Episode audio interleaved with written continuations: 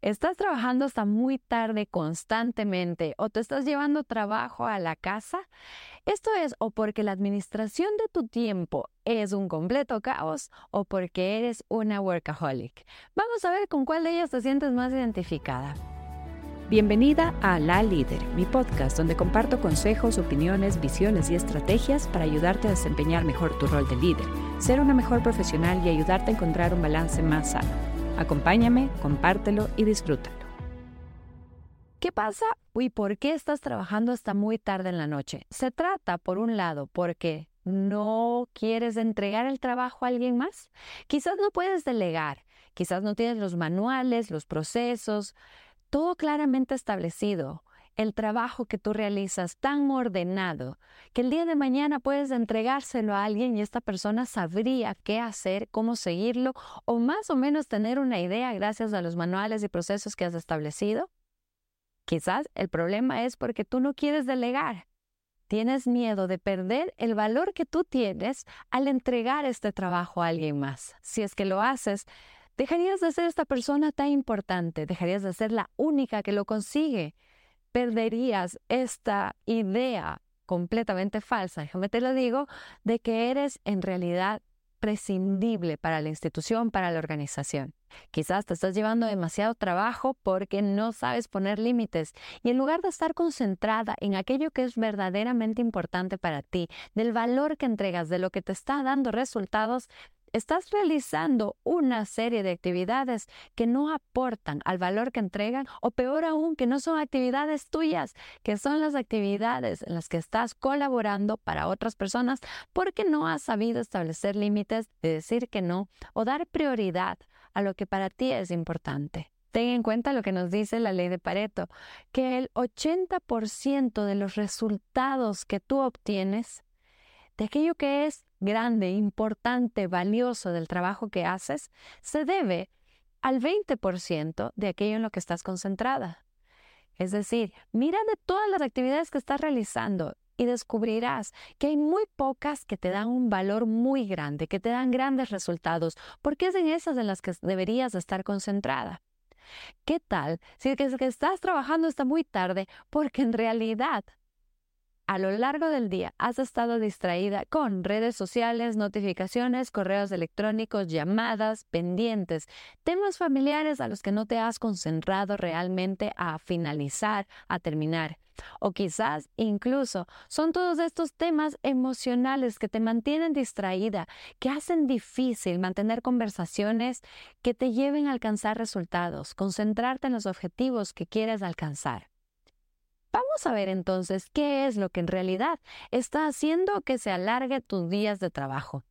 ¿Te estás llevando trabajo por todos estos motivos? Pues entonces déjame decirte que la administración de tu tiempo es un completo caos. Te hace falta identificar qué es lo que es verdaderamente importante, darte la oportunidad de hacer aquello que te da valor, delegar, poner límites, establecer manuales de proceso, tener pautas de desarrollo, planificación. Con esto en teoría, aunque al inicio te va a costar más tiempo, porque establecer todo esto toma su tiempo, a la larga vas a tener más tiempo para ti. Pero ¿qué pasa si es que tú tienes todo esto, pero en realidad tienes la ambición, las ganas de más, las ganas de seguir leyendo, estudiando, avanzando, quieres más trabajo y has tomado la decisión de ir por esta posición más alta, asumir más responsabilidades, ser mentora de otros grupos, apoyar a otras áreas, y esto por pura convicción y decisión tuya. Entonces, bienvenida porque eres una workaholic y no hay absolutamente nada de malo en esto. Es más, para ti mi recomendación es aprende a disfrutarlo.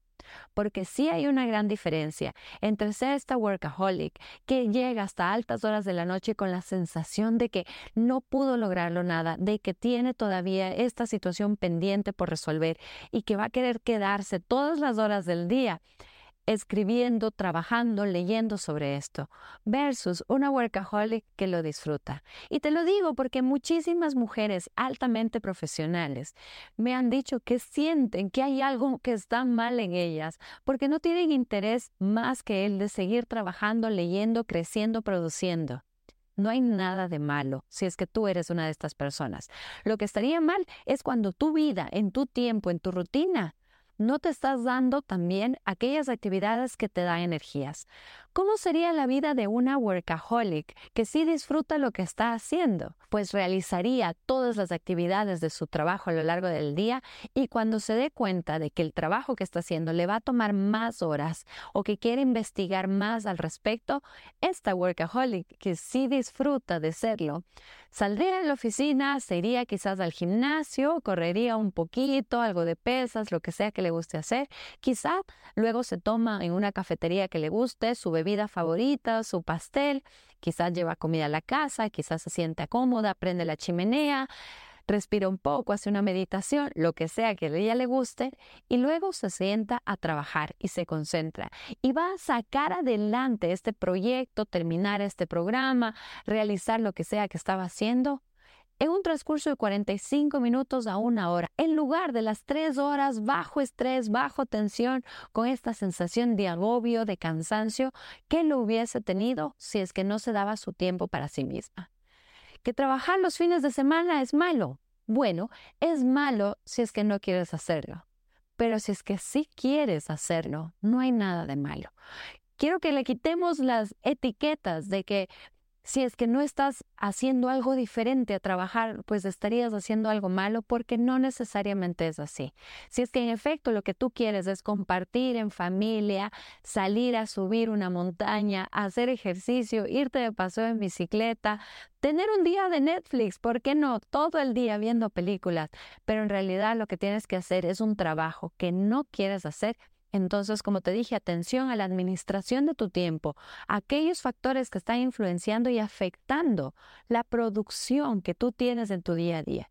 Pero si es que llega el fin de semana y te despiertas con muchas ganas de abrir tu computador para revisar aquellos datos, aquellos informes o leer propuestas o quizás crear, porque eres tú la que crea nuevos productos, trabaja, investiga, y eso es lo que quieres hacer, pues no hay nada de malo. Desayuna algo rico, ponte en un lugar cómodo y disfrútate, porque ser una workaholic no tiene nada de malo si es que sabes cómo disfrutarte y si es que sabes cómo darle más valor a tu vida.